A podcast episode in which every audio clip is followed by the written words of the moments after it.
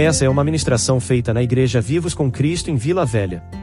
Para conhecer mais, acesse nosso site www.igrejavivoscomcristo.com. Nós estamos ministrando uma série a respeito da vontade de Deus. Quantos desejam o coração conhecer a vontade dele? Amém. Amém, irmãos.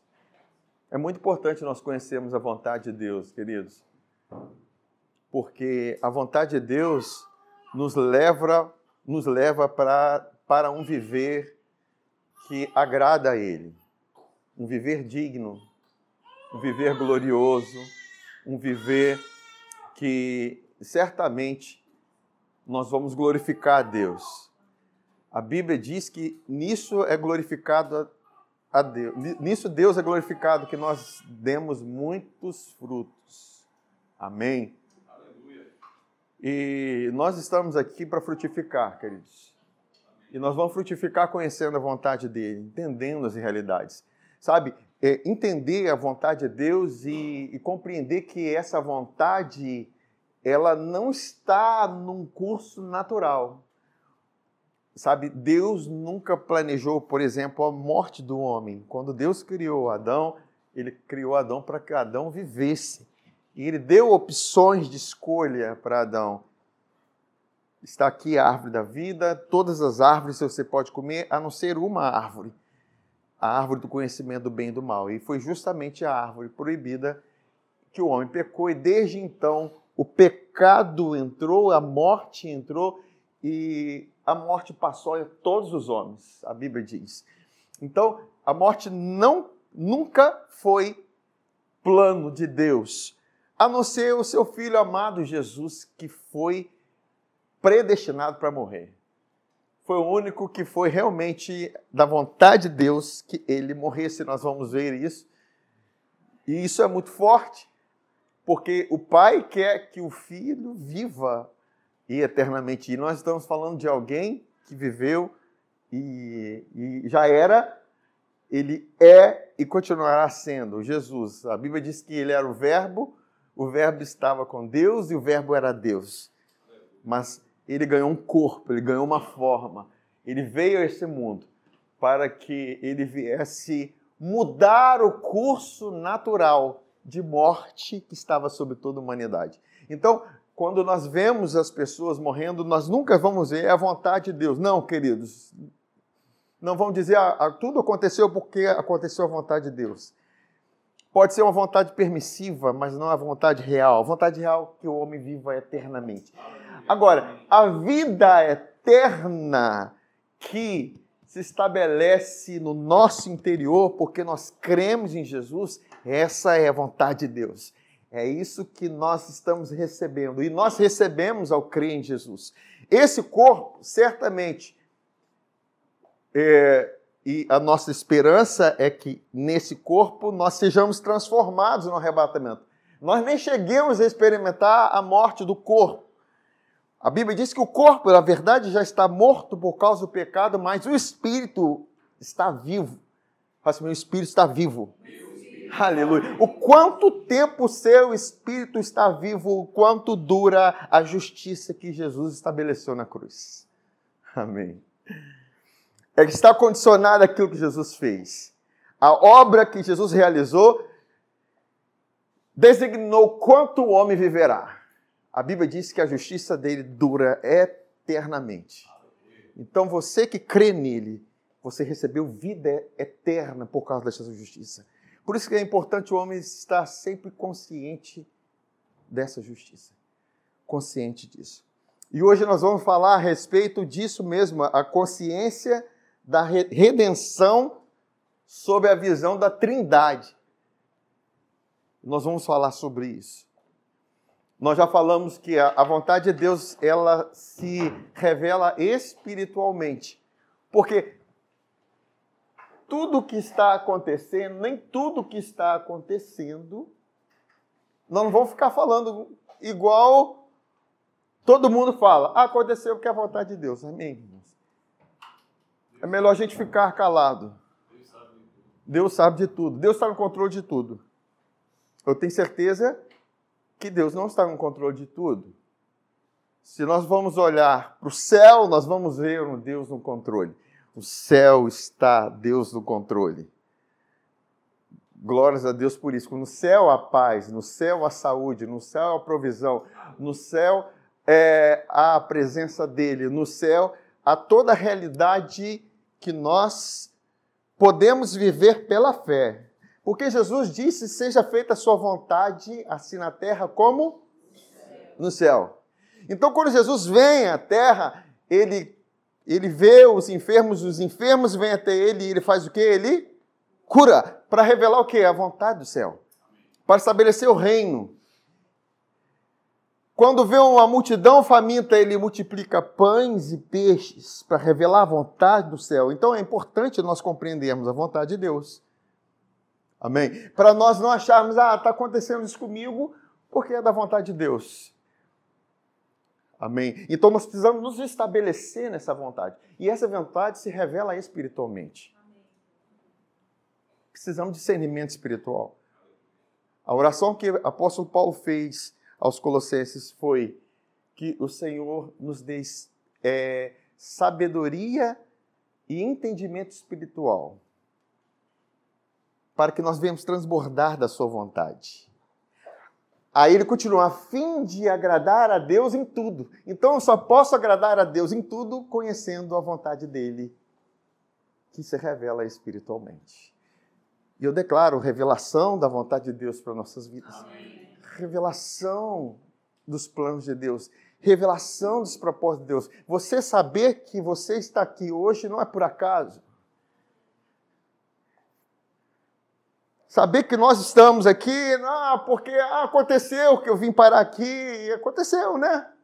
Não, querido, você veio aqui porque você precisa crer que você está nesse lugar hoje e entender que existe um propósito, uma verdade, uma vontade de Deus para que você se encontre nessa vontade e, frutifique nessa vontade.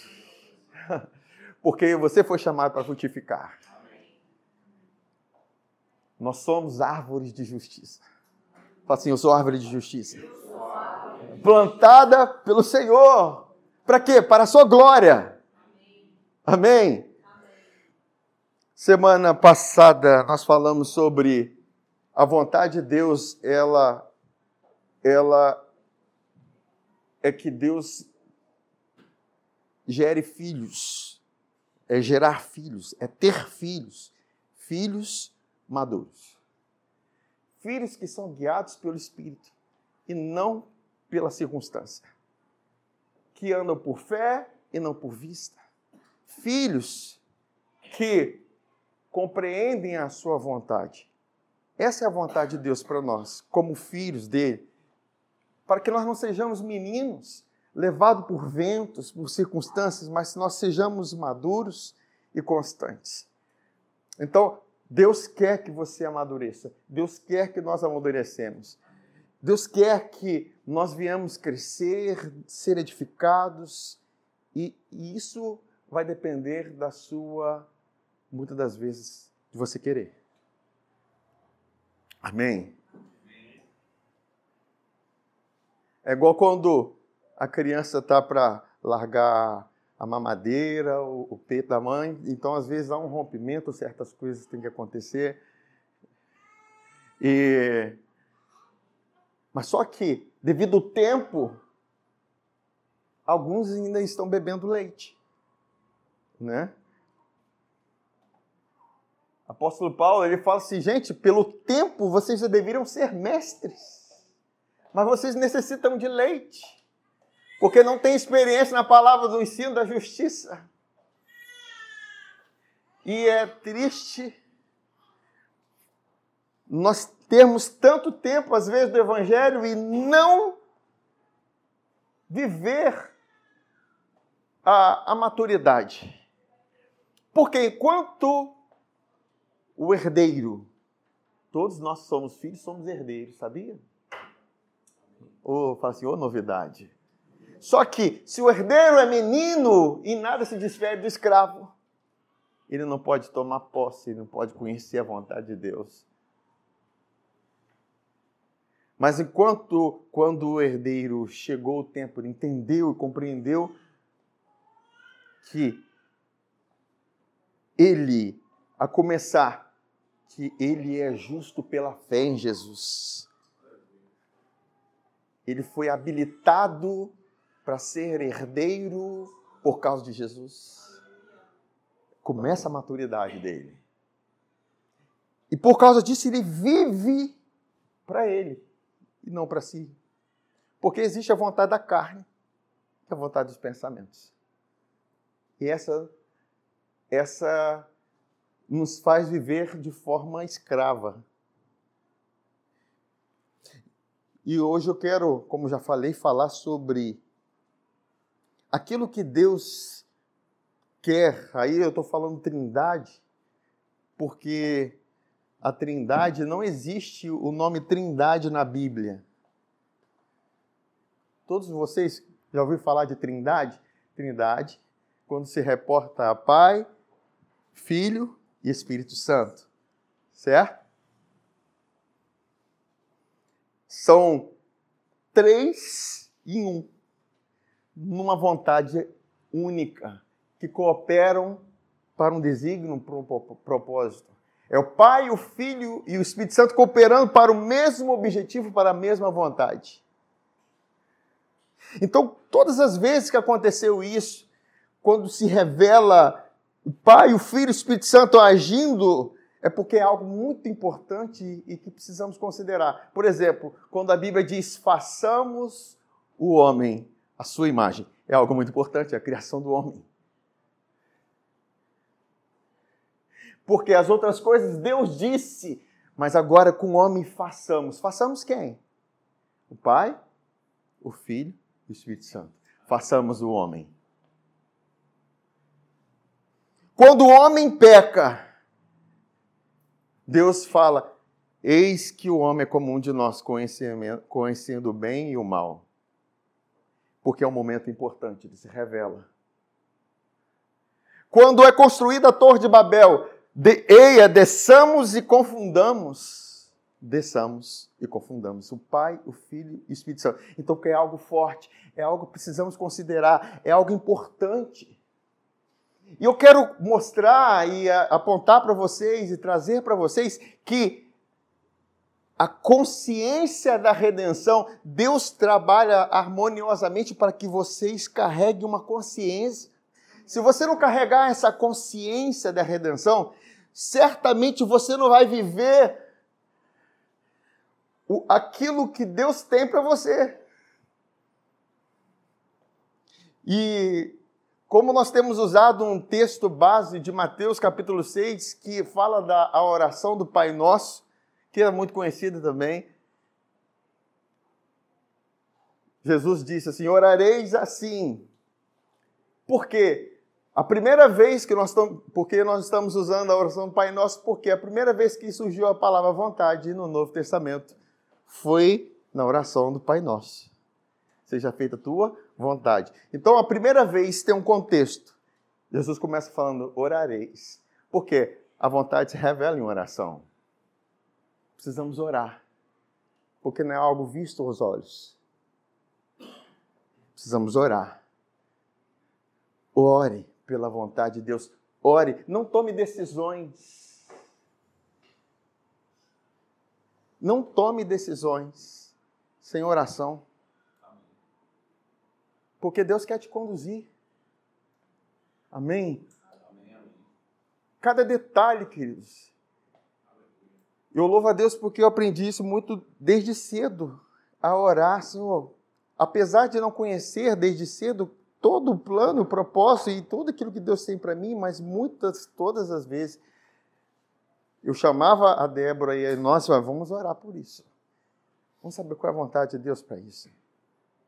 E às vezes nós tomamos muitas decisões sem querer saber se é, é plano de Deus ou não. Talvez a gente ache, ah, não, Deus respeita a nossa vontade. Sim, Deus respeita. Mas só que a nossa vontade, se não for alinhada com a dele, pode trazer consequências ruins. Vocês estão me entendendo? Então, o viver em Deus não é um viver assim, ah, deixa a vida me levar. Não, queridos. você faz escolhas. Você quer saber? Apóstolo Paulo, eu, gosto de Atos 16, quando ele, ele estava para ir, o apóstolo Paulo estava fazendo missões e, e ele sentiu vontade de ir numa cidade. E o Espírito Santo falou: não vá. O Espírito Santo o impediu. E o plano era bom, a motivação era certa, ir para pregar o evangelho. Talvez a gente pense assim, mas como pode? Pois é, o Espírito Santo falou, não é o tempo agora. Espere. E teve um dia, nessa mesma carta, ele sonhou e viu uma pessoa clamando por socorro. E ele entendeu que aquela cidade, Deus estava enviando ele. E ele foi lá, e lá tinha um grupo de irmãos. Lá ele conheceu Lídia. Lídia foi uma que, das que iniciaram a igreja de Filipenses. Então, queridos, é importante nós considerarmos isso. São decisões e a gente ora. Senhor, que seja feita a sua vontade. Jesus estava no Getsemane e não tinha pecado. E lá no, na oração de Getsemane, ele ora, Pai, se for possível, passa de mim esse cálice. O pai poderia, se passasse e Jesus não bebesse o cálice que traria a salvação, Jesus seria recolhido ao céu e voltaria e continuaria a sua vida, porque não tinha pecado. Mas ele fala assim: Mas não seja feito como eu quero, mas como tu queres. E ele decide. Amém. Sabe, é, é muito importante porque nós vão ter momentos que nós vamos ter vontade de fazer algo. E a Bíblia diz que todas as coisas me são listas, mas nem todas me convêm. Todas as coisas me são lícitas, mas eu não me deixarei ser escravizada por nenhuma delas, dominadas por nenhuma delas. Tem situações que nós estamos achando que está normal, mas aquilo está te dominando, está te escravizando. Querido, você não foi chamado para ser escravo. Situações na nossa vida que às vezes nós estamos como escravo com aquilo e nós achamos, não, vai, vai empurrando. E aquilo não está te fazendo bem, aquilo está trazendo prejuízo para você. Prejuízo para sua casa, prejuízo para sua família, em todas as áreas. Então nós precisamos considerar isso. Isso é muito importante. E dentro dessa dessa oração,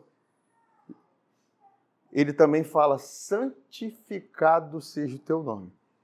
E é sobre isso que nós vamos falar hoje. Não sobre santificação do nome, mas a palavra santificação, que significa agiaso. Fala assim, agiaso. Só para vocês não gravarem mesmo. porque certamente é uma palavra grega que significa você purificar por meio da expiação da culpa, por meio do sangue. Sabe, santificação não é aquilo que você faz, é o que Deus fez em você. Quando Deus, Jesus derramou seu sangue, aquele sangue era para te santificar, para te comprar para você se tornar dele, consagrado e dedicado para ele. E precisamos compreender isso. Porque nós não fomos chamados para viver para nós.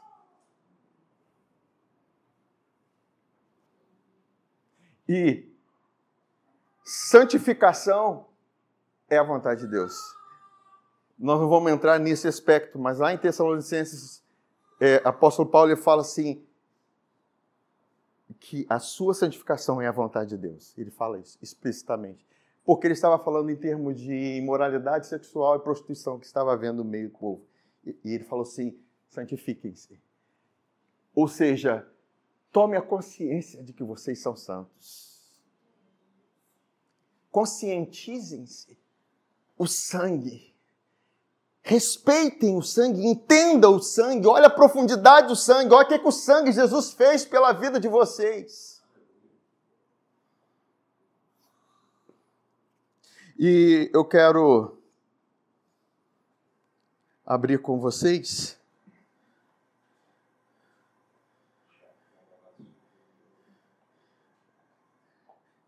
é, como estou falando sobre a Trindade, a Trindade, eu não vou entrar aqui em Mateus 3, nem Atos 10, 38, porque Mateus 3 fala de a, a Trindade explícita no momento em que Jesus está sendo batizado e veio o Espírito Santo sobre ele, ouviu a voz do Pai, quer dizer, a Trindade explícita ali, Jesus sendo ungido por Deus, pelo Espírito, para ministrar. Então, essa é a ação da Trindade, mas eu quero falar agora sobre a redenção em si. E como que a Trindade considera isso importante para nossas vidas e nós vamos considerar isso e isso transforma nossas vidas, queridos. Se você tem uma consciência deturpada, a, consciência é como. Não dá para a gente explicar, mas eu entendo que a, a consciência ela liga a alma e espírito, ela abre porta de um para com o outro. E se a sua consciência é errada, então a sua alma ela está não está sendo recebendo aquilo de bom que a consciência verdadeira pode trazer. E o que, que diz aqui Hebreus 9, 11, a partir do versículo 11? Quando, porém, veio Cristo como sumo sacerdote dos bens já realizados. O que, ele está dizendo? Por que, que ele está falando dos bens já realizados? Porque ele está falando, fazendo lá no Hebreus capítulo 10, ele vai falar assim: olha, a lei tem a sombra das coisas que vão se realizar. Aqui ele está falando de algo que já se realizou na cruz. Ele está falando de algo que já se consumou na cruz.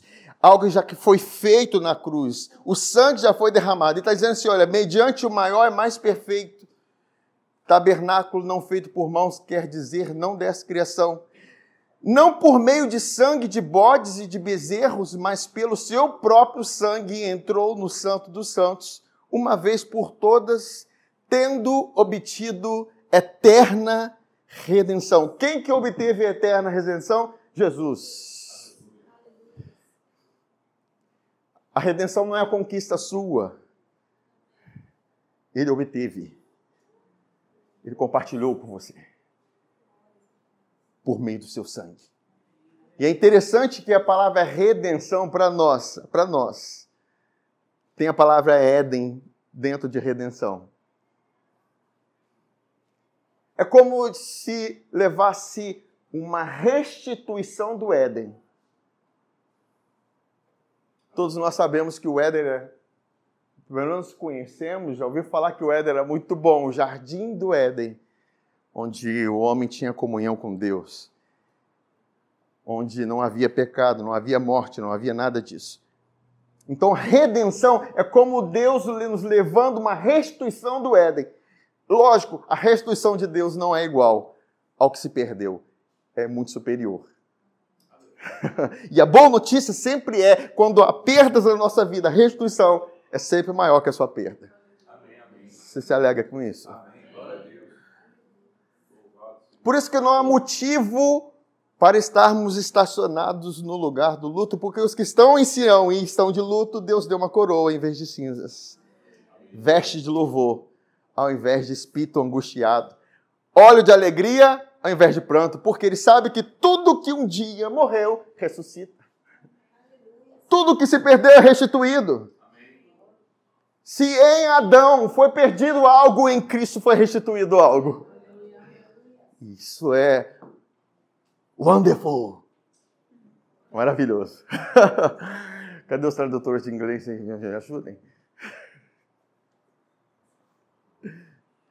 Porque, queridos, por isso que nós, o povo da graça, somos um povo feliz. Passamos por situações, perdas, desgastes, mas tem renovo tem força renovada, tem glória do Senhor, tem vida, restituição, provisão abundante, tem tudo isso para nós em Cristo.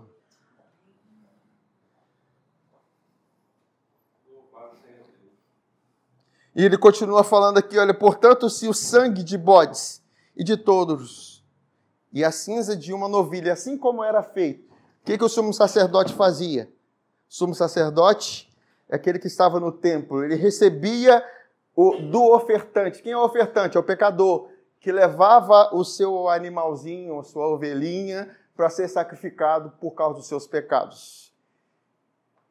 Então ele levava a ovelhinha para o sacerdote. O sacerdote olhava para quem? Para a ovelhinha. E não olhava para a cara do ofertante. Porque se a oferta foi suficiente, era perfeita, então o ofertante saía dali justificado e favorecido e abençoado. Amém? Glória a Deus. Então, vinha o ofertante e estava aqui o sumo sacerdote, ou sacerdote, pegava a ovelha, olhava, tá ok, ela está perfeita. Aí o que, que ele fazia? Ele, ele tirava o sangue daquela ovelha, daquele animal. E aquele sangue era para redimir o ofertante da culpa. Aí ele está dizendo aqui: olha, se o sangue de bodes e de touros e a cinza de uma novilha aspergidos sobre os contaminados o santificam, quanto a purificação da carne. Muito mais, faça. Muito mais. Porque nós estamos falando de uma oferta perfeita agora. Nós estamos falando do Cordeiro de Deus, que tira o pecado do mundo. Nós estamos falando daquele que é a oferta perfeita. Muito mais o sangue de Cristo, que pelo Espírito eterno a si mesmo se ofereceu sem mácula a Deus. Olha a trindade na redenção. Jesus sendo entregue, sendo guiado pelo Espírito eterno a se oferecer ao Pai. Algo importante, algo que precisamos considerar, algo que nós devemos carregar no nosso coração. E está dizendo o seguinte: muito mais o sangue de Cristo que pelo Espírito Eterno a si mesmo se ofereceu sem mácula a Deus, porque ele era oferta perfeita, não tinha pecado. Purificará o quê? A nossa consciência de obras mortas para servirmos ao Deus vivo a sua consciência. Você não pode carregar a consciência de culpa quando você tem a consciência da redenção. Você não vai conseguir carregar a consciência do pecado quando você tem a consciência do sangue. Você não vai carregar essa consciência porque você entende a redenção que foi feita por você. E quando essa consciência está dentro de você, você é impelido, você está preparado para quê? Servir a Deus. Sabe, eu não sirvo a Deus para ter uma boa consciência, eu tenho uma boa consciência, por isso eu sirvo a Deus. Vocês me entendem? Ah, eu vou servir a Deus para ter uma boa consciência, né? Quem sabe eu estou servindo mais a Deus, né? eu consigo pagar mais alguns pecados meus, alguns erros que eu fiz lá atrás, vou acertar algumas coisas. Não, querido, você tem que ter consciência que todos os nossos pecados estavam em Jesus na oferta perfeita. Sabe, a culpa, ela faz isso conosco. A culpa nos afasta do propósito. A culpa nos afasta de Deus. A culpa nos afasta de servir a Deus. A culpa nos, nos afasta de agradar a Deus. Bem diferente do que a religião faz. A lei, a verdade, entendam, a lei ela traz a consciência do pecado. Aí você pergunta, mas como pode? Por que, que Deus deu a lei? A Deus deu a lei para que o homem voltasse para si mesmo, entendesse quanto ele era carente de um Salvador. Ele era carente dessa redenção. Era para, quando Jesus viesse a Israel, era para eles gritarem: Chegou o Cordeiro de Deus! É o que João fez. Eis o Cordeiro de Deus que tira o pecado do mundo é para eles fazerem festa. Mas Eles estavam não compreenderam a lei, achavam que eram praticantes da lei, achavam que não tinham pecado. E eles rejeitaram a justiça de Deus, que é Jesus. E eles ficaram com a sua própria justiça, dizendo assim: não, nós estamos redimidos pelo aquilo que nós fazemos.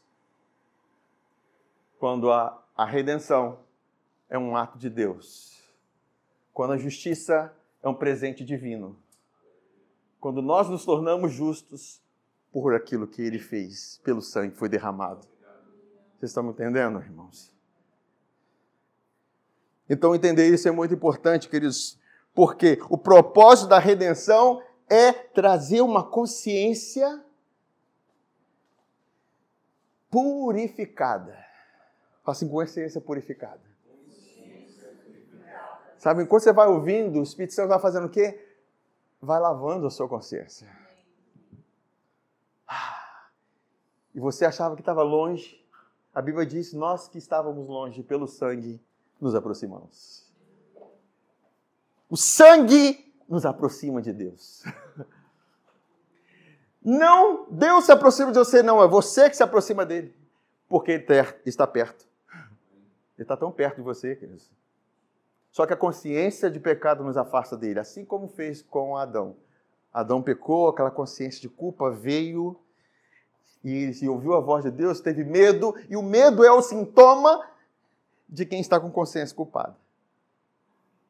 Porque me, o medo pressupõe o quê? Castigo, condenação, punição. Todo mundo que você deve, e aquela pessoa está querendo que você pague, que você acerte o seu erro, você fica com medo da punição que ela pode aplicar sobre sua vida. É igual quando a criança faz alguma coisa errada e o pai o pai está com o chicote na mão, o que, que ela faz? Ela vai ficar com medo daquele pai. E a verdade não é esse relacionamento que Deus quer que nós, entre pais e filhos, amém? A verdade, a criança pode saber que ela pode chegar dizendo, pai, eu errei. E o pai não vai fazer como talvez nós aprendemos a fazer. Ele vai fazer igual o pai do filho pródigo. Que vindo o filho que errou, que falhou, que abandonou ele, que pegou a herança, que foi para distante. Quando volta, o pai vai correndo, abraça, o beija, restitui tudo aquilo que o filho achou que tivesse perdido. Vocês conhecem essa história? Esse pai revela o nosso pai. Ele não está aqui para te condenar. Ele está aqui para te redimir, para te salvar, para te colocar num propósito, para te devolver algo glorioso que foi perdido. Amém? Então, entender que é, a consciência do pecado não é a vontade de Deus. Eu já vi muitos pregadores. Já ouvi? Não. Ouvi partes. Que eles martelam em cima, tem que trazer consciência do pecado. Consciência do pecado. Consciência do pecado. Consciência do pecado. Consciência do pecado. Como se, como se a consciência do pecado fosse trazer uma transformação. Pode trazer uma mudança de comportamento mas não traz uma mudança de consciência. Se não há mudança de consciência, não tem mudança de comportamento. Porque entende? O que, ele está dizendo? A consciência purificada de obras mortas para servirmos a Deus vivo. Uma consciência purificada me dá condição de servir e fluir.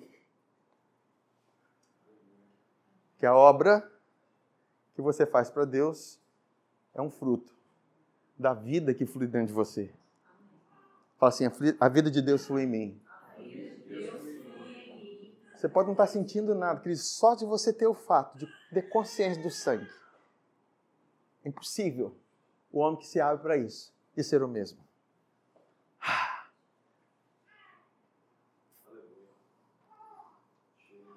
Então vamos ver o que, que diz em Hebreus capítulo 10. Esses textos eu chamo de textos detox. Quando já tomaram detox? Para o corpo? Para tirar as toxinas? Para tirar as impurezas? É, água com limão, água com vinagre, essas coisas são detox. Não há. Às vezes me questiona, por que você toma água com vinagre? Eu estou fazendo um detoxinho. De leve, mas é. Um suco de limão com couve, gengibre, bate, toma de manhã em jejum, aquilo vai dando uma purificada do corpo. Então, esses textos são detox para nossa alma e espírito, que vai tirando aquilo que nós que foi implantado de religiosidade em nossas vidas, que nos afasta de Deus. Queridos, nosso propósito é nós estarmos perto dele, porque ele já está perto de nós. Em Hebreus capítulo 10, a partir do versículo 1, diz assim: Ora, visto que a lei tem sombra dos bens vindouros. Então, o que, que é isso? Os sacrifícios que eram feitos de animais, de bode, de todos, eram sombras do sacrifício perfeito de Cristo. Quantos sabe que a sombra não é a realidade? Ó, oh, fazendo som com a minha mão aqui, ó. A realidade é a mão. Quando você lê a nova a velha aliança, você precisa entender que a realidade é Cristo. Não é porque está escrito na velha aliança que é a verdade de Deus naquele momento, aquilo, aquilo apenas uma sombra. Por isso nós precisamos da revelação de Cristo.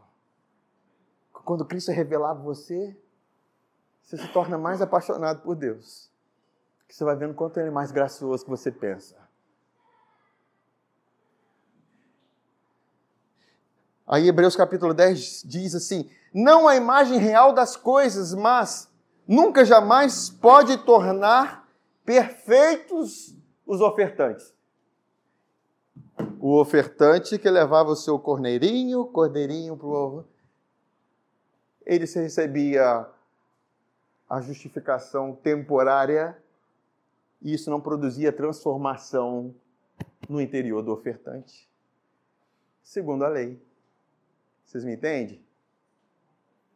Vocês querem que repete? Não, pode ir. Se fala assim, repete, pode falar, repito. Tá bom? Combinado? Aí ele diz aqui, olha, com os mesmos sacrifícios que ano após ano, perpetuamente eles oferecem. Quer dizer, ano após ano, oferecia. Uma vez por ano, o sumo sacerdote entrava pegava um animal perfeito, derramava o sangue, aspergia o sangue, colocava no propiciatório. Tudo é símbolo de Jesus, da obra da redenção, queridos.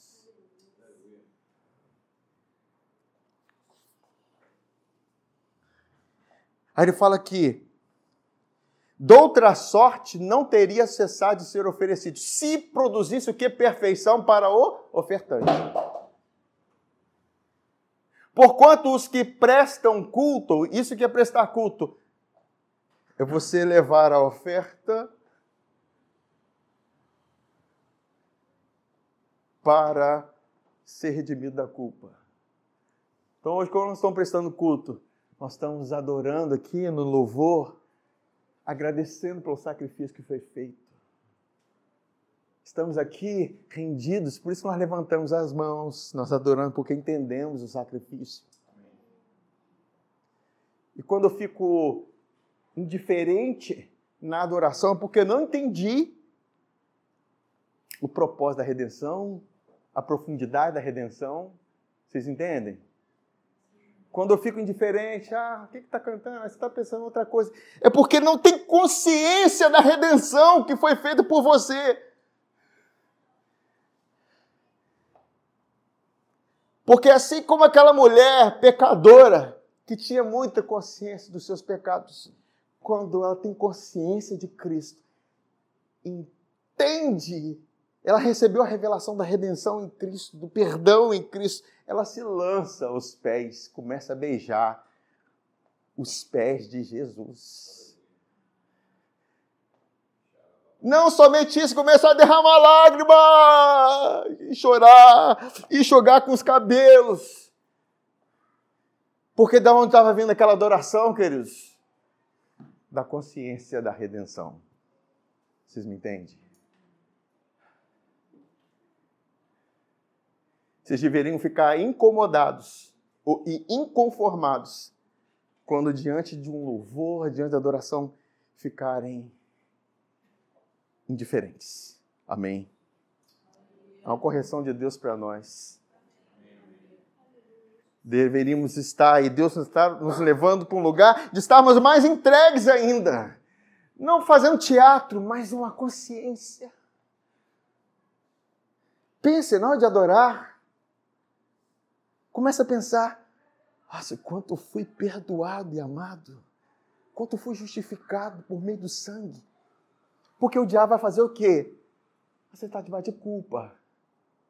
Você fez isso. Você fez aquilo outro. E você é impedido de adorar. E quando você não, não adora, sabe, adoração, louvor, ele cria um ambiente espiritual em você e para você, e você vai é, recebendo o vinho novo na sua vida, queridos. Amém? Vocês estão entendendo? O Espírito Santo está trazendo um ensino sobre adoração. Congresso de adoração para nós aqui hoje. Como isso é profundo, queridos. Como isso é profundo.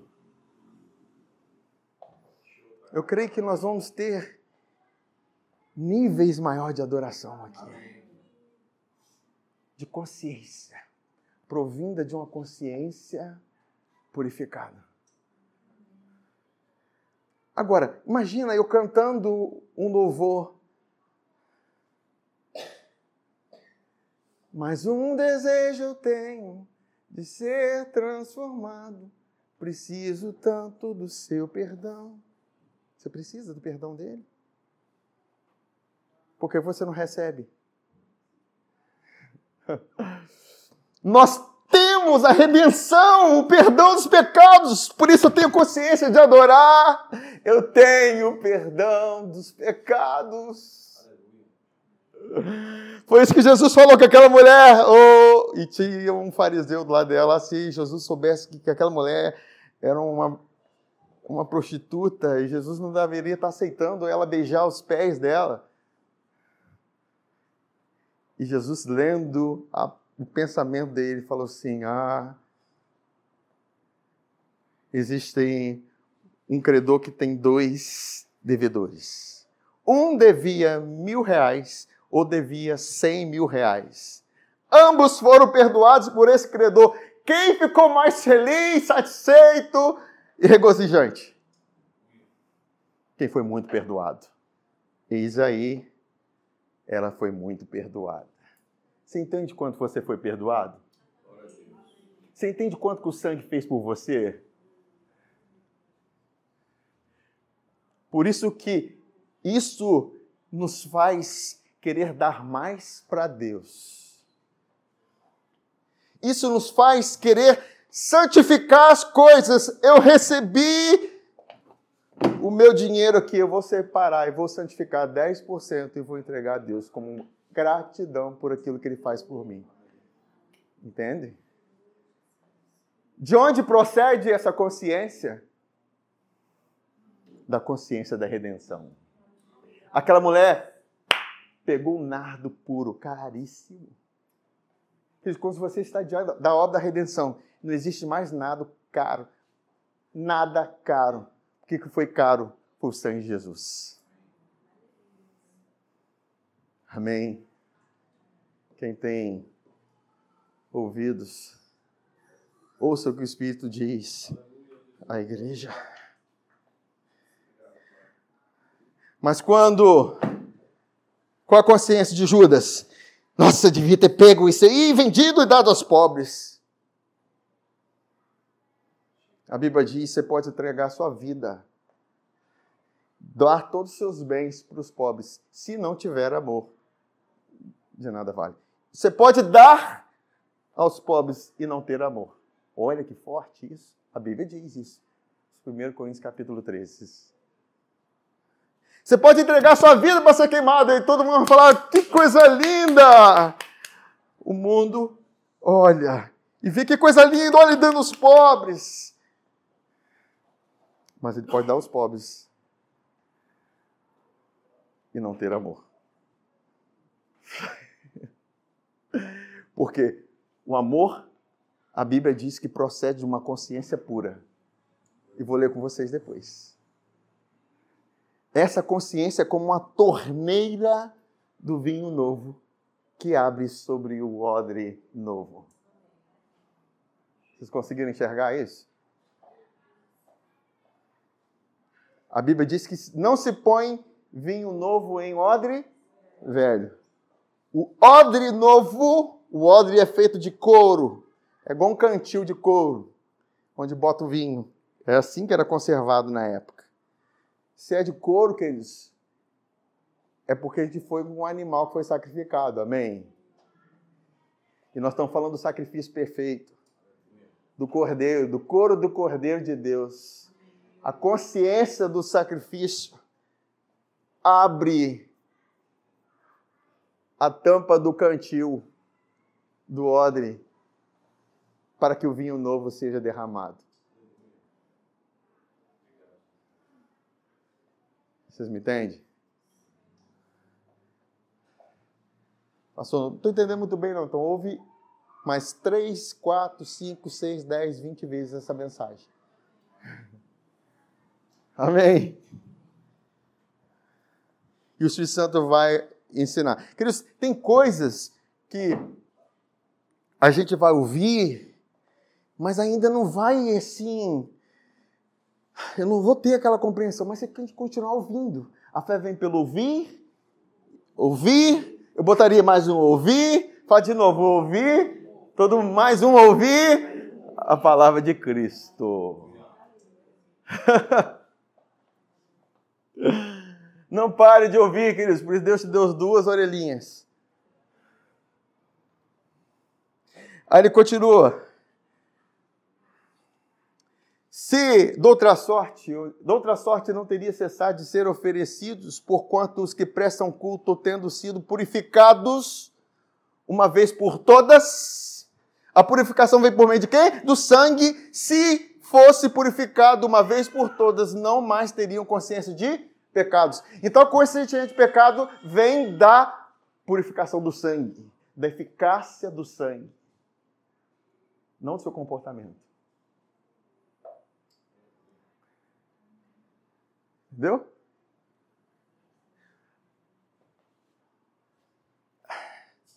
Deixa eu ler aqui que eu também. Ó, a purificação de uma vez por todas era a vontade de Deus. Só que não poderia existir isso segundo a lei, porque eram animais que eram sacrificados.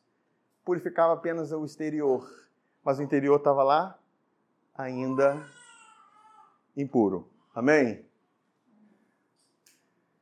Não existia nova criatura na velha aliança. Porque não existia ainda a nova aliança. Não existia a obra feita, a consumação da obra. A nova criação surgiu quando Cristo morreu, carregou nossos pecados, nosso velho homem foi com ele crucificado, e quando ele ressuscita, uma nova criação surgiu. Um novo Adão, o último Adão. E você é resultado dessa obra. Fala assim: Eu sou uma nova criatura. Não nascido mais da carne e do sangue, mas do Espírito. Isso é maravilhoso!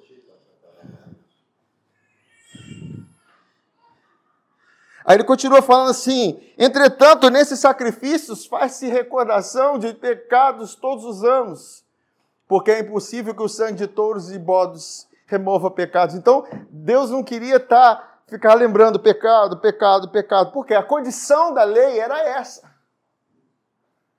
Porque não existia um, um, um sacrifício perfeito para purificar a consciência. E uma consciência purificada ia produzir uma vida santificada.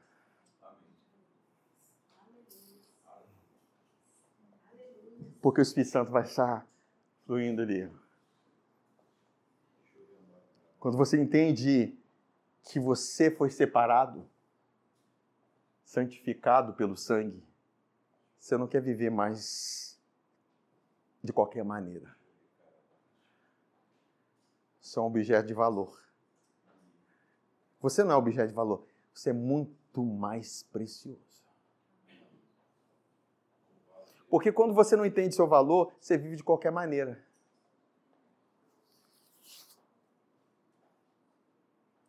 Mas entenda, queridos, você é caro. Você não é caro pelo que você tem, nem pelo que você faz, mas pelo que você crê. Se você crê no sangue, o sangue, a Bíblia diz que nós não fomos comprados nem com ouro nem prata, coisas perecíveis, mas com precioso sangue. Fala assim: Eu sou caríssimo. Eu sou caríssimo. A Bíblia diz que a redenção foi caríssima. O homem poderia juntar toda a riqueza e não poderia obter sua redenção. Redimido é comprado de uma escravidão e resgatado. Nós saímos da, da corrente do pecado, que por mais que você fizesse coisas boas, você não poderia sair de lá. Mas quando veio Cristo, você creu nele, as correntes foram quebradas, você foi transformado de natureza de pecado para a natureza santa dele. Você se tornou justiça de Deus. Amém, Jesus. E o que diz? Vamos continuar em Hebreus 10, 5, 9.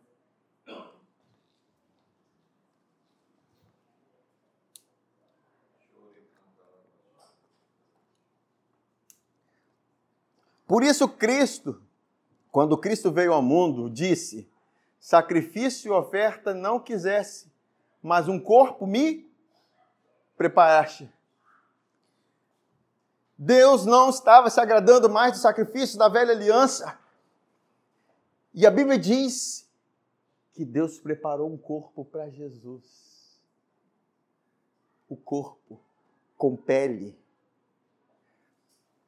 O corpo foi preparado para ser sacrificado. Olha a importância disso. Ele continua falando aqui. Então eu disse, Jesus aqui, aqui eu estou no livro, está escrito ao meu respeito. Vim para fazer a tua vontade. Qual era a vontade? Receber um corpo para ser sacrificado. Quantos gostaria de estar nessa vontade? Mas ele recebeu um corpo para ser sacrificado.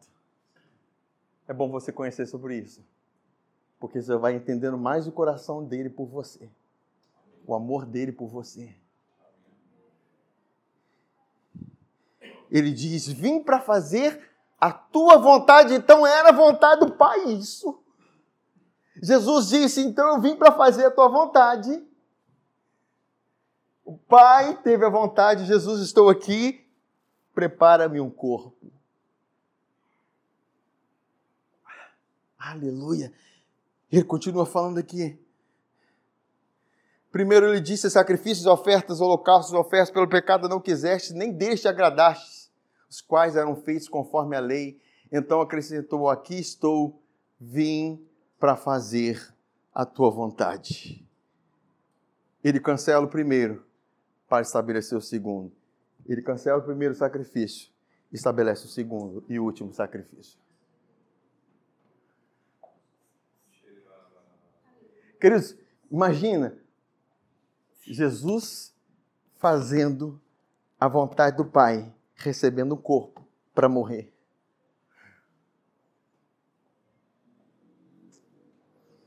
Isso deve nos inspirar a querer fazer a vontade de Deus, sim ou não? Isso precisa nos inspirar e nos constranger. A palavra é constrangimento. Diante do amor de Deus, a gente fica constrangido. Ele vai te amar de qualquer maneira. Mas a Bíblia diz que o amor constrange. Um morreu por todos, logo todos morreram. para que agora os que vivem não vivam mais para si mesmos. Fala assim, eu não vivo mais para mim mesmo. Aleluia. Versículo 10. Pelo cumprimento dessa vontade, fomos o quê? Santificados. Fala assim, eu fui santificado. Eu fui santificado. Como? Por meio do sacrifício do corpo de Jesus Cristo, oferecido uma vez por todas. Quer dizer, eu, como se tivesse oferecendo o corpo de Cristo na cruz, o Cordeiro de Deus. E aquele Cordeiro é tão perfeito, tão perfeito, que aquela obra trouxe santificação eterna para mim. Uma vez só. Está falando que uma vez só. Por que ele está falando uma vez só? Porque antes precisava, toda vez vinha consciência de pecado e levava o cordeiro. Vinha consciência de pecado, levava o cordeiro. Vinha consciência de pecado, levava o cordeiro. O problema era o quê? O problema era o cordeiro, segundo a velha aliança. Mas o cordeiro novo o Cordeiro de Deus, não há problemas. Aleluia!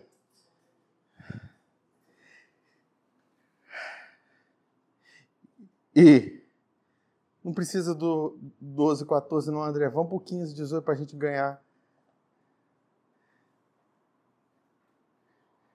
Hebreus 10, 15, 18, para a gente já estar nos preparando, para estarmos nos preparando para para terminar. Aí aparece o Espírito Santo. Lembra, existia a vontade do Pai. Remover a consciência do pecado. Estabelecer uma consciência purificada. Com consciência purificada, queridos, eu não vou me afastar de Deus. Eu não vou recorrer dele, eu não estou devendo nada para ele. Porque o preço que Jesus pagou, e Jesus não pagou nada para o inferno, entende, gente? As pessoas acham que Deus pagou para o inferno, não pagou para o diabo, não. Deus pagou para a sua própria justiça, porque nós éramos devedores à justiça de Deus. Deus pagou a sua própria justiça com a obra do seu filho, para que você, diante da justiça, estivesse totalmente pleno e satisfeito. Para você se chegar diante de Deus consciente que você é justiça de Deus, você é justo e você pode chegar diante dele. Por isso que ele vai continuar dizendo com intrepidez.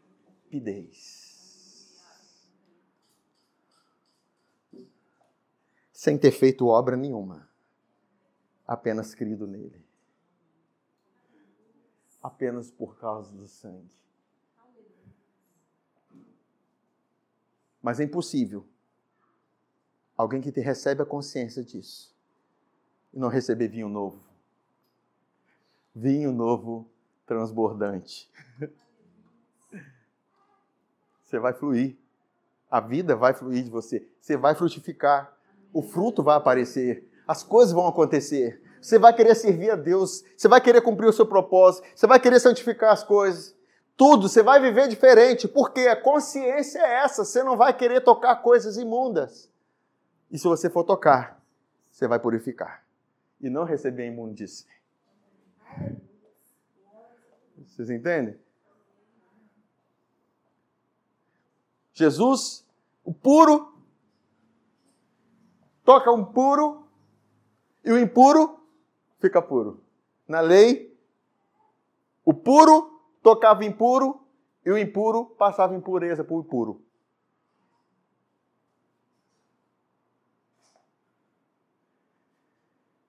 Nós estamos como Cristo, na graça, nós santificamos as coisas.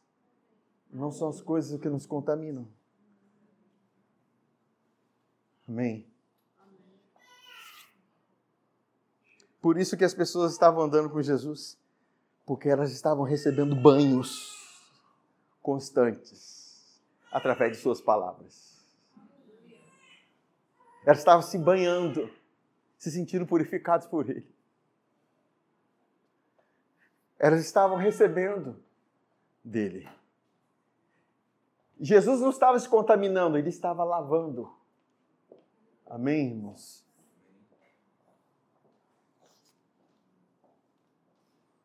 E aqui, o Espírito Santo, por isso que eu estou dizendo que a Trindade está, está coesa nisso.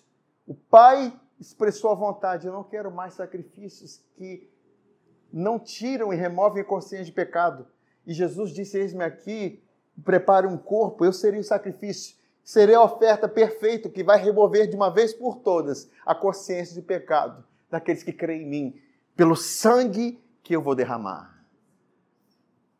Aí, o que o Espírito Santo faz diante disso? O Espírito Santo também nos testifica. A esse respeito, primeiro ele diz: Esta aliança que farei com eles depois daqueles dias, diz o Senhor, porei as minhas leis em seu coração e as escreverei em sua mente, e acrescenta, e acrescenta dos seus pecados e iniquidades, não me lembrarei mais.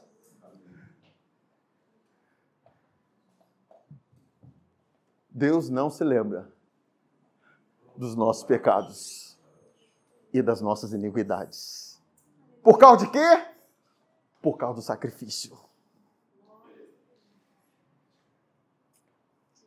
Porque se você fica lembrando, lembrando, lembrando, é bom ficar lembrando do pecado. Pastor, pega sobre o pecado. Por que, que ela não pega sobre o pecado? Porque quando eu prego sobre justiça, você recebe purificação. Quando eu prego sobre sangue, você se sente lavado. Bota a roupa branquinha. Bota vestes branquinhas. E vai sentar no banco. Se tem poeirinha, você não senta. Se você for uma pessoa cuidadosa, você vai fazer assim, ó. E vai sentar. Entende? Mas quando você não entende que você é santificado, você senta em qualquer lugar. Suas vestes estão sujas. Vai sujar mais um pouquinho ali? Não importa. Ah, um pecadinho aqui. Ah, mas é Deus, Deus me, me entende, né? Deus sabe todas as coisas, né? Deus é amor, né? Eu posso fazer o que eu quiser, né? Porque a consciência do pecado faz isso.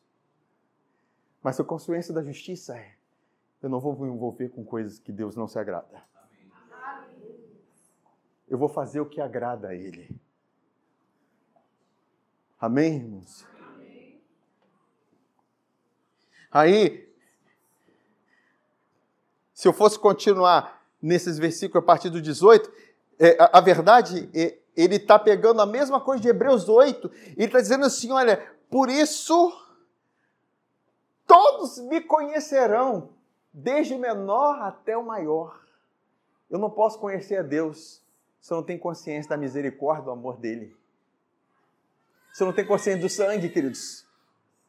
Eu conheço apenas o Deus da velha aliança, que é o mesmo, mas debaixo daquela condição eu não posso conhecê-lo. Por isso Deus enviou Jesus para revelar quem ele é de verdade. Amém? E o resultado disso é Hebreus 10, 19 a 25 diz assim: Tendo, pois, irmãos, intrepidez, só assim, intrepidez intrepidez é ausência de medo. Para entrar um lugar onde na velha aliança era totalmente perigoso de entrar. Porque se tivesse alguma coisa fora do lugar, você não poderia entrar. Mas agora eu tenho intrepidez para entrar no Santo dos Santos pelo sangue de Jesus pelo novo e vivo caminho, não novo e morto caminho, um novo e vivo caminho que ele nos consagrou pelo véu, isto é, pela sua carne. E tendo grande sacerdote sobre a carne de Deus, aproximemos-nos. Aproxime. Você sempre vai se aproximar, queridos, com a consciência do sangue. Você não vai se afastar. As pessoas que se afastam de Deus é porque ela não tem consciência do sangue. As pessoas que vivem uma vida qualquer porque não têm consciência do sangue. As pessoas que vivem para si mesmas porque não têm consciência do sangue. Mas com a consciência do sangue eu vou me aproximar com sincero coração, em plena certeza de tendo, em plena certeza de fé, tendo o coração purificado de má consciência. Que consciência é essa? É a consciência do pecado. Quantos estão com a consciência do sangue de Jesus aqui? Diga amém. Quantos estão sentindo limpos aqui? Diga amém. Quantos estão sentindo redimidos aqui? Diga amém. Aleluia. É daí brota a adoração, queridos. É desse lugar que surge o louvor. E ele fala aqui, ó, guardemos firme a confissão da esperança. Eu tenho esperança, porque minha esperança não está baseada na minha obra, mas na obra do Calvário. Eu guardo firme a esperança sem vacilar, pois quem fez a promessa é fiel. Consideramos também uns aos outros para nos estimularmos ao amor e às boas obras. Não deixemos de congregar-nos. Com a consciência do sangue, eu quero congregar. Eu quero participar dos grupos de unidade. Eu quero servir o Senhor. Eu quero fluir nos meus dons. Eu quero me afastar das coisas de Deus, não. Eu quero participar.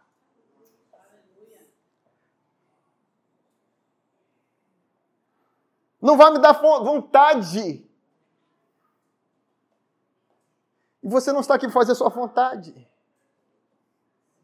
Mas com essa consciência, eu quero estar perto de Jesus. Amém, irmãos? Vocês entendem?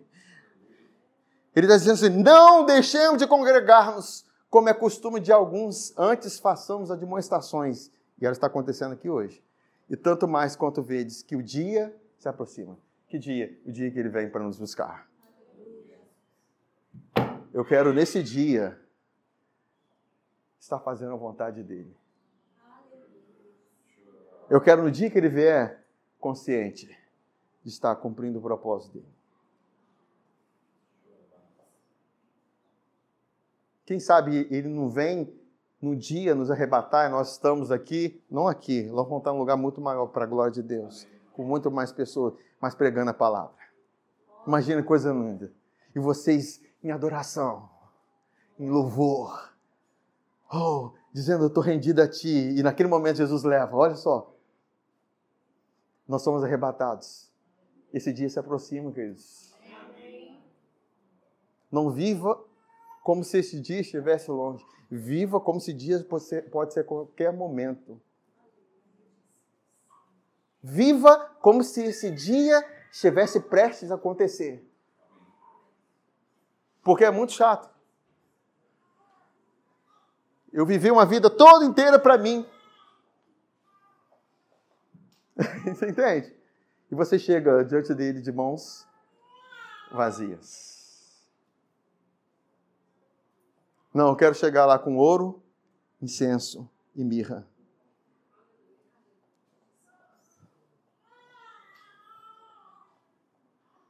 Já estou terminando, tá? Paulo ele fala assim em 1 Timóteo 1,5: o objetivo dessa instrução é o amor que procede de quê? De um coração puro, de uma boa consciência e de uma fé sincera. O amor procede desse lugar. E eu já li aqui, ainda que eu dê aos pobres tudo que possuo, entregue meu corpo a ser queimado se não tiver amor, nada disso me valerá. Queridos, quando vocês ouviram falar de Madre Teresa de Calcutá, foi uma mulher que se doou aos pobres. Estava lendo alguns relatos sobre ela. Uns relatos sobre ela. E eu vou ler aqui um breve relato. Ela deixou claro em seus diários que talvez na maior parte da vida ela não sentia a presença de Deus. Ela rezava, fazia tudo com grande disciplina e diligência, mas vivia numa grande escuridão. Rezava e não sentia nada de volta. Não se sentia amada por Deus. E para ela isso era uma grande dor. Pontua Domingues. O céu era uma escuridão, ela dizia. Cabe uma reflexão nisso. E ela é uma referência mundial. Na Igreja Católica ela já foi beatificada e canonizada, se tornou santa.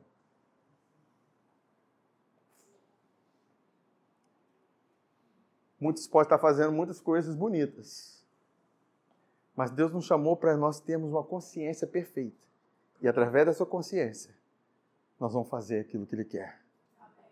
Nós vamos fluir no nosso propósito. Nós vamos frutificar.